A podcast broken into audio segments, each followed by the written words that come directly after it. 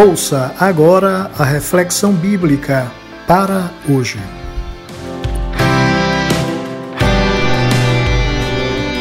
Olá, e nosso abraço hoje vai para o casal Aldo Melo e Odilza, na cidade de Carpina, em Pernambuco, e também para a nossa querida Angélica Menezes, em Salvador.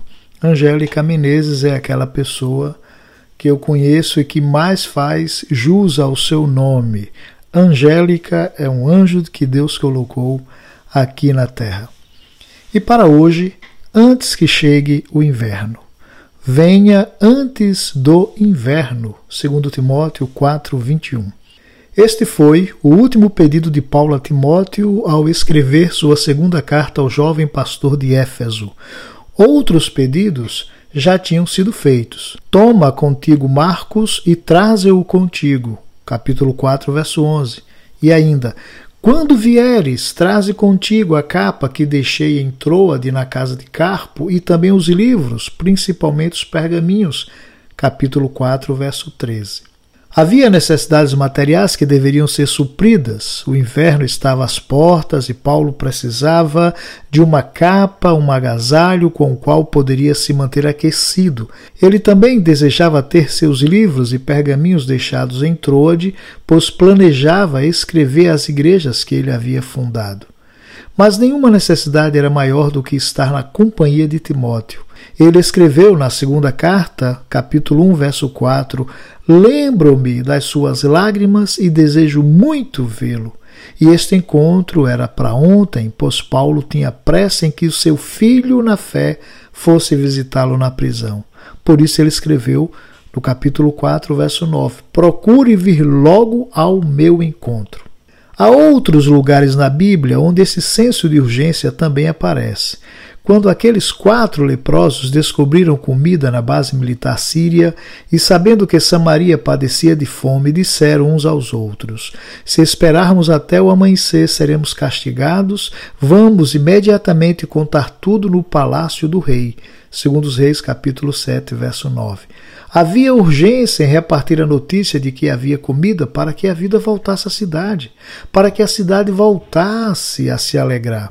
Havia urgência em dividir a bênção para que nenhuma outra mulher tivesse que comer o próprio filho para não morrer de fome.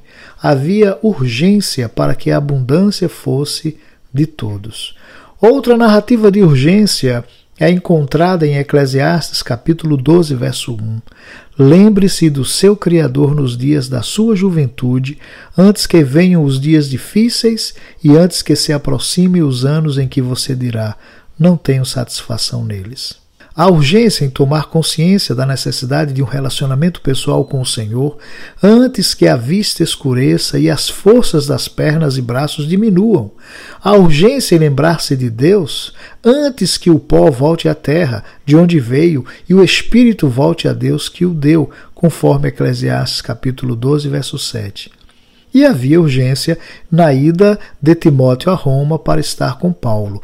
Venha antes do inverno, segundo Timóteo 4:21, assim escreveu Paulo ao seu filho na fé.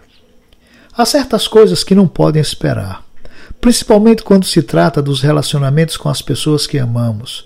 Um beijo de despedida antes daquele embarque no aeroporto não pode ficar para depois, pois o depois pode não acontecer. Aquele abraço, aquela palavra engasgada na garganta, aquele telefonema só para dizer da saudade, aquele beijo no filho quando ele vai para a escola, aquela conversa longa e despretensiosa com os amigos ao redor de uma xícara de café, aquela visita aos pais só para estar com eles e dizer o quanto nós os amamos postergar esses momentos é como dizer ao tempo que estamos no controle, quando na verdade não fazemos a menor ideia do que poderá nos acontecer até o fim desse dia. Por isso, retome os planos de estar com as pessoas que lhe são importantes antes que o inverno chegue para você e para essas pessoas. Ligue para eles, escreva-lhes, diga-lhes da saudade e faça isso antes que o frio do silêncio e da ausência chegue sem mandar aviso prévio. Para Paulo, qualquer outro pedido poderia ser postergado. A capa poderia esperar caso não fosse possível passar em Troade para pegá-la.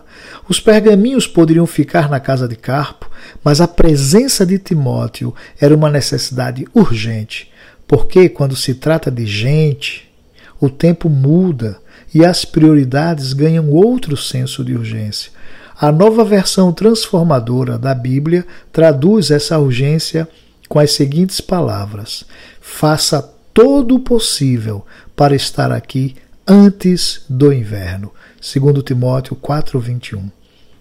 Quero encerrar a reflexão para hoje lendo uma bela poesia da saudosa Mirtes Matias intitulada Agora.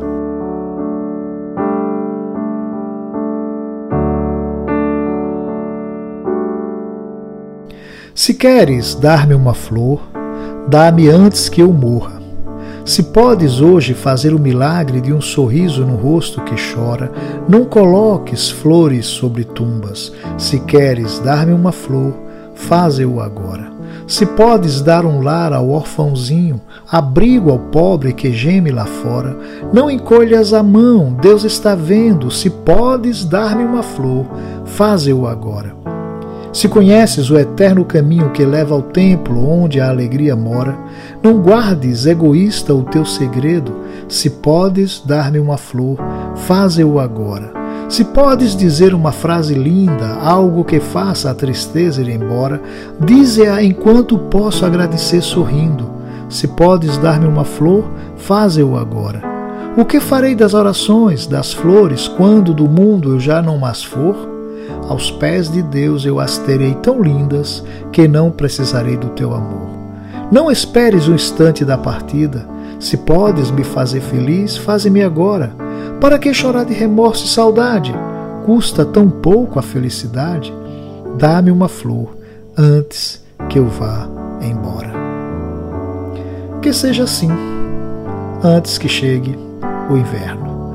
Tenha um dia de paz.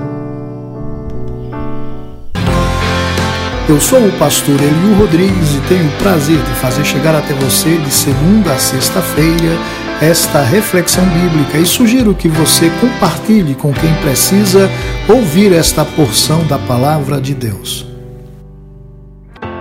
Se você deseja conversar conosco sobre o conteúdo dessas reflexões, escreva um e-mail para para hoje 2021 gmail.com. Será um prazer fazer contato com você.